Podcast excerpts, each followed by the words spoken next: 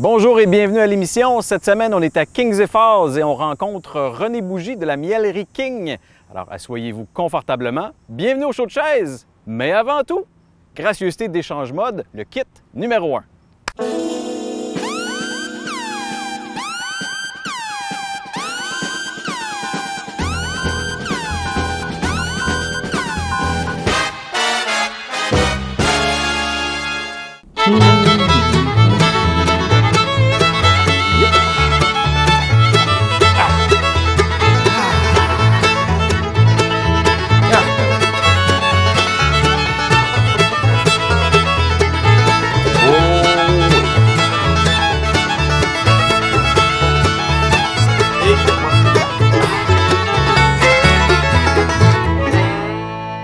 René, merci de nous recevoir à la Mielerie King. Ben, ça fait plaisir. Donc, Mielerie King, est-ce qu'il y a de la royauté dans ta famille? Euh, un peu quand même, un peu. Là. Ah ouais? Non, non, non, non, non. la seule royauté qu'on a chez nous, c'est nos reines, en fin de compte, qui sont présentes dans, dans chacune de nos ruches. C'est la seule royauté qu'on a chez nous. D'accord. Donc, ici, c'est une histoire de famille, pas mal. C'est qui le premier membre de la famille qui a décidé d'avoir des ruches? Mais à vrai dire, c'est, moi qui ai commencé un peu comme un gentleman farmer. Là. Je voulais vraiment euh, m'amuser, faire d'autres choses, sortir un peu de, de la paperasse parce que j'avais, un travail vraiment plus euh, en administration. Là. Donc, euh, je voulais aller me divertir, aller dehors. Puis, euh, j'ai, vraiment euh, été intéressé par, par les ruches, comment ça fonctionnait, l'apiculture et tout ça. Puis euh, là, je me suis dit, Ah, je vais aller suivre une petite formation pour voir comment ça fonctionne. Puis euh, sans mauvais jeu de mots, j'ai eu la piqûre euh, après, après être allé suivre mon cours. Puis là, je me suis acheté une, ruche pour commencer. Puis là, j'aimais vraiment ça. Après ça, j'ai acheté une autre ruche. Après ça, on a passé de deux ruches à quatre ruches, à dix ruches. Puis maintenant, on est rendu à peu près à une centaine de ruches qu'on s'occupe de A à Z. là. OK. Ouais. Mais tu parles de formation, justement. Euh, Oui. On s'improvise pas. Apiculteur, c'est- où que tu as suivi cette, cette formation-là? Oui, mais moi, j'ai suivi euh, mon cours dans le coin de Granby. C'était une formation qui durait une saison. Euh, il y avait un volet théorique, puis après ça, il y avait euh, le volet vraiment plus pratique, comment aller aux ruches, comment s'en occuper et tout ça. Moi, c'était chez Apiculture Padnaude que j'avais fait ça à l'époque. Je sais qu'il y a vraiment plusieurs apiculteurs qui en donnent maintenant des, des formations comme celle-ci, vraiment spécialisées pour vraiment s'initier à l'art euh, de l'apiculture. Il y a même des cours qui se donnent au cégep euh, sur, euh, sur une plus longue période pour vraiment connaître l'ensemble de la biologie de l'abeille, des récoltes, de la gestion d'entreprise et tout ça. là. Mais tu sais, c'est ça. Moi, ce qui m'intéressait vraiment particulièrement, c'était de savoir comment gérer un cheptel de ruches, comment euh, bien être en mesure de faire les diverses opérations, euh, comment bien identifier s'il y avait des maladies, le nourrissage, l'hiverna- le- le- le- l'hiberna- l'hivernation et tout ça. Fait que, tu sais, c'est ça, c'est vraiment dans cette optique-là que, que moi, je suis allé suivre euh, la petite formation, puis que finalement, j'ai réussi à corrompre plein de membres euh, de, de ma famille à embarquer avec moi dans, dans ce projet de fou-là. À coup de pot de vin et d'enveloppe brune? Exact, exact. à vrai dire, non, j'ai pas eu besoin de, de travailler euh, bien fort pour, euh, pour les convaincre. À vrai dire, tu sais, moi, j'ai eu l'idée des, des abeilles et tout ça, mais après ça, ça a vraiment été un projet familial. au début, ça a commencé parce qu'on avait tellement de miel qu'on s'est dit, Hey, ça serait le fun de faire des produits transformés parce qu'on voulait pas juste vendre des pots de miel pour vendre des pots de miel. Fait qu'au début, on s'est mis à faire. Euh, du caramel de miel. Après ça, on s'est mis à faire des sauces. Puis ça, ce volet-là, c'est plus ma mère qui est vraiment la chef euh, cuisinière qui, a- qui a développé tout ça. Puis euh, là, on s'est mis, au début, on faisait ça vraiment on the side. tu sais. On faisait ça euh, dans les marchés publics. On a commencé aux balades gourmandes euh, dans la région et tout ça. Puis euh, là, on, tranquillement, pas vite, la demande, elle a grandi, elle a grandi. Les gens se mettaient à nous demander des produits hors saison. Fait que là, on s'est dit, oh, on pourrait en rentrer un peu dans les épiceries, tu sais. Mais là, on en rentre un peu dans les épiceries. Là, finalement, la demande, ça grandissait, ça grandissait. Fait que là, on s'est dit, ah, mais peut-être qu'on pourrait commencer à, à avoir encore un peu plus grand. Puis là, surtout que mes parents, on faisait tout ça chez, chez mes parents. Puis là, hey, c'était devenu un entrepôt chez mes parents. là. Ah oui, OK. Là, là, ils ont dit, OK, là, là, il faut prendre une décision. Est-ce que est-ce qu'on grossit à- pour, pour avoir un local ou qu'on arrête ça? Parce que là, ça n'a pas de bon sens de faire ça chez nous, tu sais. Ouais. Fait que là, on a dit, OK, on, on fait le move. tu sais. Fait que là, comme vous voyez ici, c'est, c'est le local euh, où on est maintenant. Donc, euh, c'est grâce à la Société de développement économique euh, qui avait un programme pour aider les entreprises à se lancer, euh, qui nous ont loué le local à, à- à- à un prix vraiment compétitif. Fait que là, nous, on a dit, OK, on loue ce local-là. Puis on avait tout encore nos emplois à temps plein à l'extérieur et tout ça. Mais là, on a, là, on a vu tranquillement pas vite, ça fonctionnait bien. Fait que là, moi et ma mère, on est devenus à temps plein dans l'entreprise. Après ça, euh, quelques mois plus tard, mon frère, euh, mon frère a lâché son travail aussi pour devenir à temps plein dans l'entreprise. Puis après ça, mon père a pris sa retraite euh, de cascade puis est venu à temps plein aussi avec nous. Fait que maintenant, c'est ça, on est quatre personnes à temps plein dans l'entreprise, en plus des saisonniers qui viennent nous aider et tout ça. Là. Fait que, Mhm. ouais, ouais, ouais. Fait que euh, ça a vraiment fait boule de neige. Comme toute bonne entreprise, ça a commencé dans un garage ou dans un sous-sol. Exact, exact. Là, on a commencé avec les moyens du bord, puis même au début, quand on faisait nos fermentations, hein, au début, on a pris euh, nos économies, on a placé ça là-dedans parce que, on n'avait pas de terre comme euh, beaucoup d'agriculteurs, par exemple, ont au départ et tout ça. Nous, on est parti vraiment de, nos économies qu'on a placées, on a loué un local, on met nos ruches euh, comme chez mes parents, on en met un peu chez des oncles, chez des amis. Fait que vraiment, on, on a grandi tranquillement, pas vite comme ça, puis avec l'argent qu'on mettait de côté, on réinvestissait ça. Fait que, au avec l'argent qu'on a fait dans l'alimentaire, mais ça nous a permis d'acheter nos premières cuves de fermentation pour euh, mettre à, à- à plus grande échelle euh, nos, nos- notre hydromel, puis euh, euh, c'est ça, tout, tout ce qui est nos, nos vins de miel. Après ça, avec l'argent qu'on a fait de ça, mais là, on a réinvesti ça pour faire notre volet distillerie, pour faire tous nos spiritueux. Fait que vraiment, c'est c'est comme ça qu'on qu'on- qu'on grandit, en fin de compte, de façon organique. Puis là, la prochaine étape, ça va être d'avoir un local qui va faire en sorte qu'on qu'on mette notre volet agro-touristique encore plus en valeur. Ouais. Fait que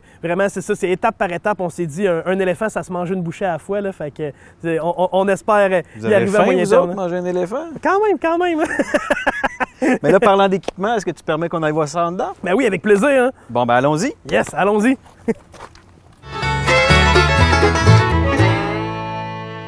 Alors, René, on est profond dans l'antre de la bête. Exact. Donc, euh, vous faites de la distillation. Euh, pour faire une distillation avec du miel, on ne Oui. prend pas du miel tout court, il faut l'allonger, je crois, non? Oui, en réalité, ce qu'on va distiller, c'est l'hydro- c'est l'hydromel. Donc, euh, c'est le miel qui va avoir fermenté avec de l'eau et des levures. Puis, après un mois de fermentation, mais on va obtenir euh, une base qui va être de l'hydromel ou encore communément appelée du vin de miel. Puis nous, on va prendre cette base-là, puis c'est là qu'on va la distiller dans l'alambic. Puis, étant donné que nous, on part de la matière première, qu'on part de zéro, mais on doit faire une première distillation pour créer ce qu'on appelle un low wine. Donc, ça va être un alcool, on va passer d'un alcool à 10 puis ça va devenir un alcool à peu près à 30, entre 25 et 30 puis cet alcool-là, par la suite, c'est, on va la redistiller une autre fois. Puis c'est là, par la suite, qu'on va avoir notre alcool à, à 65% à peu près. là. Puis c'est dans cette- cet alcool-là qu'on va faire nos coupes. Tu sais, qu'on va séparer l'alcool de tête, l'alcool de queue, puis nous, on va garder le cœur. Donc, vraiment, ce qu'on veut mettre en valeur, ce qui est communément appelé l'éthanol. Donc, c'est cette partie-là qu'on va valoriser en plusieurs produits, que ce soit notre gin, nos eaux de vie, euh, notre rhum alternatif. C'est vraiment ça, le, le cœur de l'alcool. OK. Ouais. Donc, ces alcools-là, en majeure partie, c'est combien de distillations vous faites? Euh, nous, on fait deux distillations. Fait que, tu sais, c'est vraiment différent des- de, de la majorité des distilleries qu'il y a au Québec. La majorité achète de l'alcool déjà à 90 ou 95% euh, en Ontario.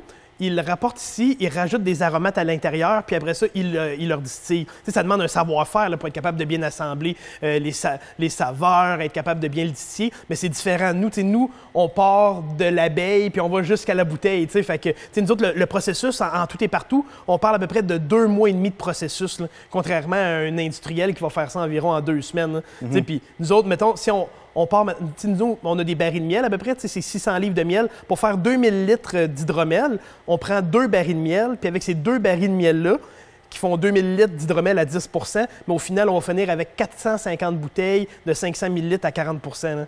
OK. Fait que c'est tout un processus, en fin de compte, là, de partir du début de la récolte au champ jusqu'à la fin. là. un grand deux mois et demi de processus pour euh, avoir une bouteille de gin sur notre table. Donc, en une semaine, disons, c'est quoi votre capacité de production en bouteille d'alcool? Ben, c'est dur à dire parce que, tu sais, nous, on a plusieurs, euh, plusieurs euh, distillations euh, puis fermentations qui roulent en même temps. Tu sais, mais dans une, dans une semaine, on est capable de faire ça à peu près 450 bouteilles, en tout et partout, parce que souvent, on va faire, tu sais, mettons, li- 2000 litres, mais il faut faire, il faut faire au moins quatre passes d'alambic pour le faire. Fait que ça, c'est deux journées de travail euh, de- de- d'une quinzaine d'heures. Donc ça, on va vraiment faire en sorte de faire la première concentration. Après ça, les autres journées, on va reprendre au moins une autre journée pour faire en sorte de, de le remonter à un autre pourcentage. Puis après ça, il y a la coupe, l'embouteillage, l'étiquetage. Fait que, tu sais, on parle en gros d'une bonne semaine de travail juste pour la, pour la, la distillation complète de 450 bouteilles.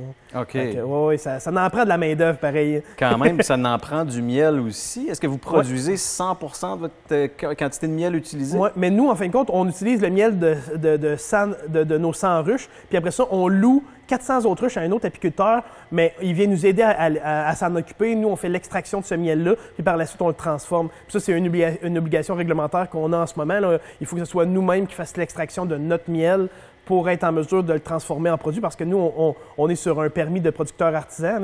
Donc, euh, c'est pour ça qu'on a réussi à développer des ententes de- comme celle-ci pour être en mesure d'avoir le nombre suffisant, parce que, tu sais, nous, en tout et partout, on, transforme le miel d'à peu près 500 ruches à travers nos alcools, nos produits alimentaires, fait que pour être en mesure de fournir autant nos marchés publics, notre boutique ici, euh, ça, ça, ça en fait quand même. Quand même, ça, ça grossit beaucoup depuis le début. Oui, oui, définitivement. Là, au début, euh, on passait le miel de notre dizaine de ruches, puis rapidement, on s'est rendu compte qu'on aurait besoin de beaucoup plus pour être en mesure de, de- de- de- fournir autant nos hydromels, puis surtout les spiritueux. Ça en demande une grande quantité.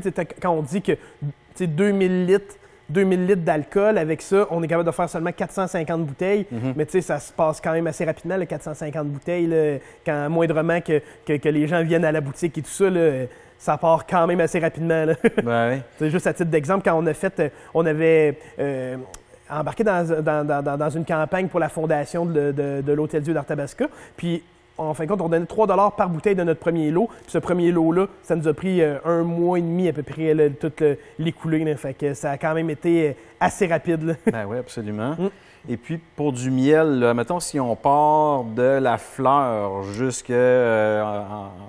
On finit avec le produit final en pot ou ensuite en distillation, etc. Ouais. C'est quoi le processus à travers lequel ça passe? Oui, mais à vrai dire, au, au- au tout départ, ça va être l'abeille qui va aller butiner les fleurs. Donc, elle, lorsqu'elle va butiner les fleurs, elle va ramasser le nectar qui se retrouve à l'intérieur de la fleur. Puis c'est ce nectar-là que, lorsque l'abeille va le, le digérer avec ses enzymes et tout ça, mais elle va le retransformer en miel. Donc, tout dépendant la sorte de fleur que l'abeille va aller butiner, mais ça va donner un profil aromatique différent d'un miel à l'autre. Tu sais, comme nous, euh, à, à la boutique ici, on a notre miel d'automne, qui est plus notre miel de toute fleur, mais principalement, on- quand on, y goûte, on, on trouve que, que c'est le, le goût de trèfle, de verge d'or qui ressort beaucoup, qui sont nos, nos fleurs principalement d'automne. Mais on a également un miel de fleurs de bleuet. Puis ça, tu sais, on s'entend, c'est pas exclusivement des fleurs de bleuet, mais c'est le goût vraiment dominant qu'on retrouve. Puis ça, c'est parce que certaines de nos ruches vont en transhumance, donc ils vont faire de la pollinisation dans des champs euh, au lac Saint-Jean.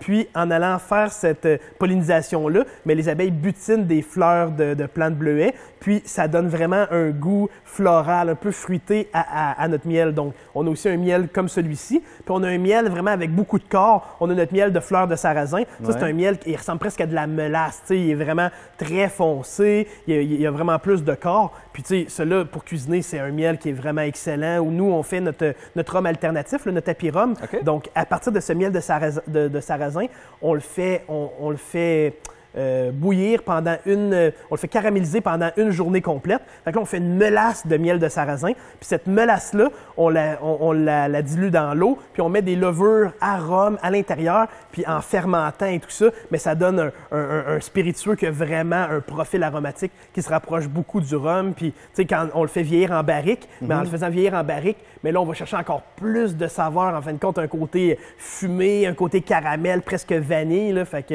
c'est fou ce que ça peut faire, euh, en partant d'une base qui est vraiment super aromatique, puis en le faisant vieillir de la bonne façon, mais on, on réussit à avoir des profils euh, aromatiques super cool. Puis, dans, dans- dans tout le règne végétal, est-ce qu'il y a des, des- des- des- des fleurs ou des, des- des variétés qui produiront jamais de miel, là, que les, les abeilles vont butiner, mais qu'il n'y aura jamais de miel qui va en sortir? Mais en réalité, il y, a des- il y a des fleurs qui font. Qui, qui sont moins mellifères, en fin de compte, qui produisent moins de miel, mais ils vont apporter, par exemple, du pollen, ils vont apporter d'autres éléments que l'abeille va avoir besoin dans sa consommation. Donc, euh, si par exemple je pense aux fleurs de canneberge, parce que les fleurs de canneberge, c'est quelque chose qui est vraiment présent dans notre région, mais c'est vraiment peu millifère. Il n'y a pas beaucoup de nectar qui va sortir des fleurs de OK. canneberge. Mais par exemple, c'est vraiment quelque chose qui est essentiel pour faire en sorte que les, les, les fruits de canneberge soient beaux, qu'il y en ait en quantité abondante et tout ça. Fait que c'est pour ça aussi que c'est important d'avoir des pollinisateurs. Mais l'abeille, tu sais, même des fois, elle a de la difficulté à, à vouloir se diriger dans la fleur. Fait que les, souvent, les, les, les cultivateurs qui vont avoir des, des plants de canneberge, mais ils vont planter des, blancs, des bandes fleuries à travers leur champ, en fin de compte, pour faire en sorte que les abeilles se dirigent vers les bandes fleuries, qui sont des plantes mellifères, puis en passant par là, mais ils disent Ah, mais il y, a des- il y a des fleurs en même temps de, de canneberge. Fait que m'arrêter là, c'est sur mon chemin, tu sais. Fait qu'en réalité, c'est des stratégies qui sont mises en place pour dire OK, oui, c'est peut-être moins attirant pour, pour l'abeille, mais étant donné que c'est sur son chemin, mais Ah, elle OK. va pas se priver, tu sais. Fait que- OK. fait que finalement, ça revient à ce que tu disais. Ils ont besoin d'une alimentation équilibrée, Ouais, comme nous les humains. Non, exact, exact. Là, fait que vraiment, les abeilles vont aller chercher euh, des parties un peu partout dans, dans la nature. Tu sais, même les abeilles vont aller chercher euh, certaines sèves aussi pour faire leur propolis également. C'est comme un agent aseptisant dans la ruche. OK. Fait que vraiment, là, ils vont essayer de profiter de l'ensemble de ce qui se trouve dans la nature.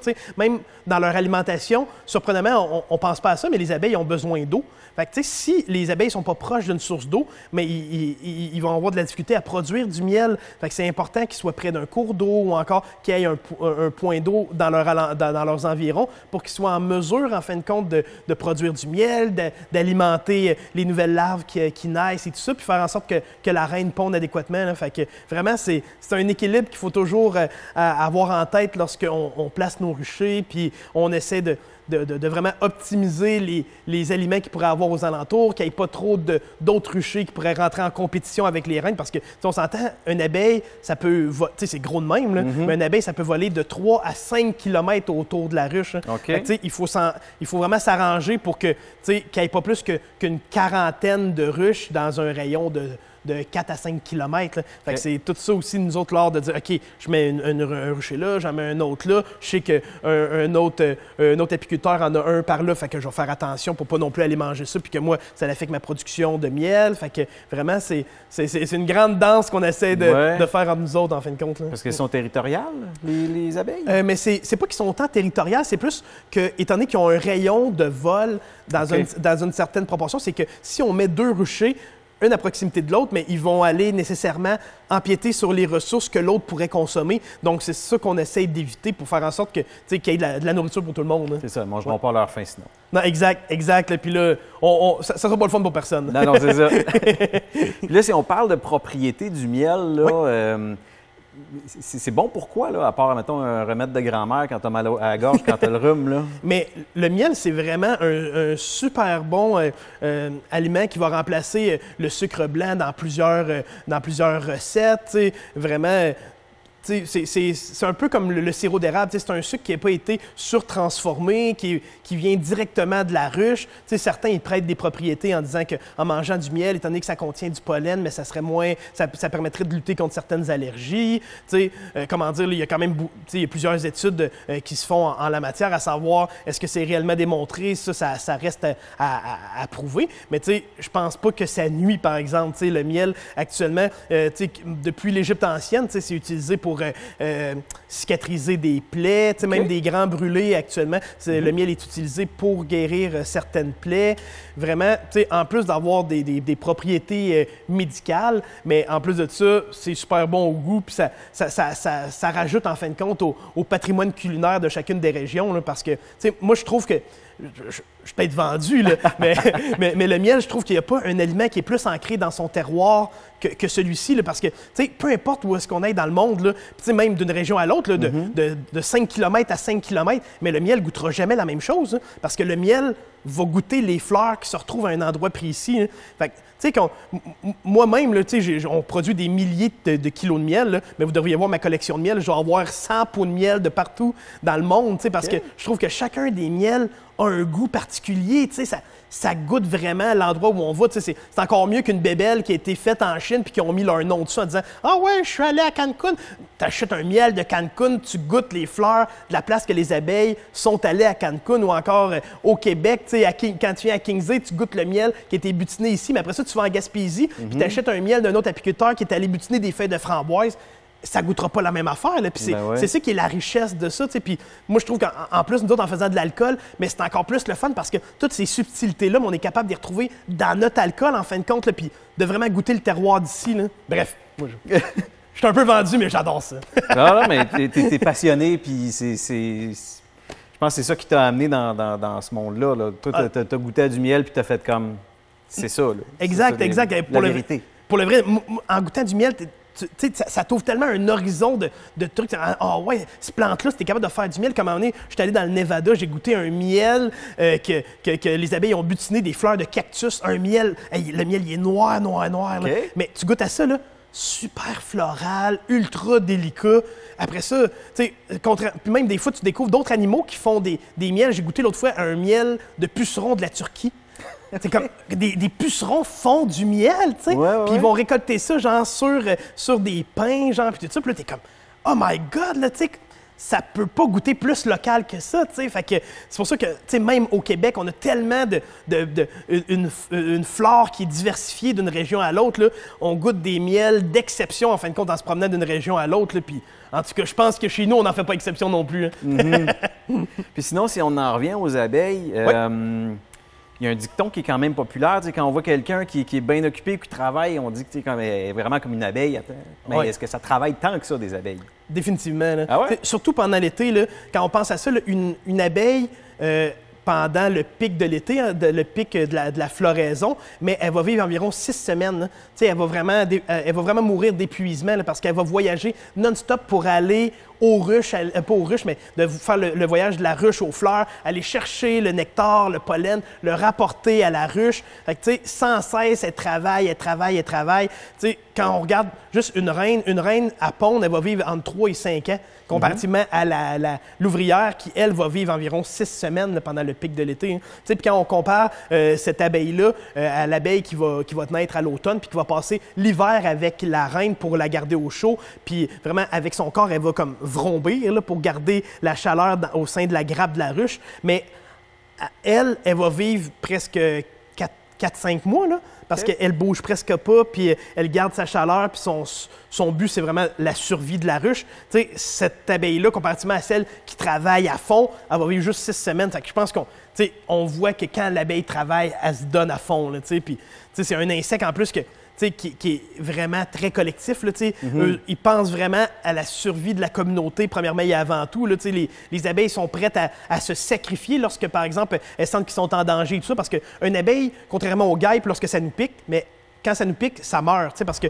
la majorité du temps, le dard reste pris dans notre peau, vraiment comme un crochet de, d'hameçon. Hein. Puis le, bout de l'intestin, en fin de compte, se décroche. Fait que l'abeille se sacrifie un peu comme, comme un kamikaze pour sauver la colonie. Hein. Fait que, c'est pour ça qu'une abeille, lorsque ça nous attaque, ça le fait vraiment en dernier recours. Soit qu'elle a senti qu'elle était en danger, ou encore que c'est ça, la colonie était en danger. Hein. Mm-hmm. Fait que franchement, c'est, des, des, insectes que, que je trouve tellement fascinant. ben oui, puis là, tu mentionnes justement des communautés, des colonies. Alors, une ruche, c'est littéralement une micro-société. Ah, définitivement. Là. en réalité, il y a trois grands acteurs dans une, dans une colonie, dans une ruche. sais, premièrement, il y a les ouvrières qui vont occuper plusieurs rôles au cours de leur vie, là, que ce soit euh, s'occuper des larves euh, ou des, des, œufs et des larves, que ça va être de nourrir la reine, que ça va être d'être, d'être euh, les abeilles qui vont protéger l'entrée de la ruche, que ça va être celles qui vont aller au champ pour aller chercher le miel ça, ça va être vraiment le dernier rôle qu'ils vont occuper avant de mourir. Mais tu sais, au cours de leur vie, ils vont vraiment occuper plusieurs rôles. Après ça, il y a la reine qui, elle, son rôle, ça va être de pondre des œufs. C'est de mhm. faire en sorte qu'au cours, au cours de sa vie, mais que la, colonie reste forte, que les abeilles soient en santé, qu'il y en ait en quantité suffisante pour aller aux, ruches. Puis il va y avoir également les faux bourdons. Tu sais, je les appelle amoureusement les douchebags de la ruche. Puis eux, en fin de compte, leur rôle, ça va être principalement de féconder la reine pour que euh, les œufs ne soient pas stériles, parce que si les œufs sont stériles, ça va donner juste des œufs mâles. Mhm. Donc, nous, ce qu'on veut, c'est que les œufs soient des œufs femelles, puis que les abeilles soient des ouvrières.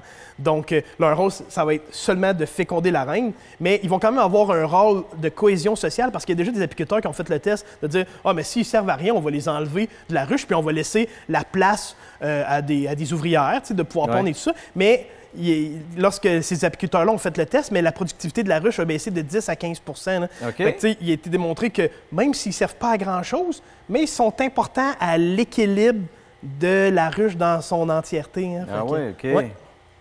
Les abeilles ont pas mal défrayé la manchette aussi ces derniers temps, euh, surtout la santé de la population des abeilles. C'est quoi le plus grand péril?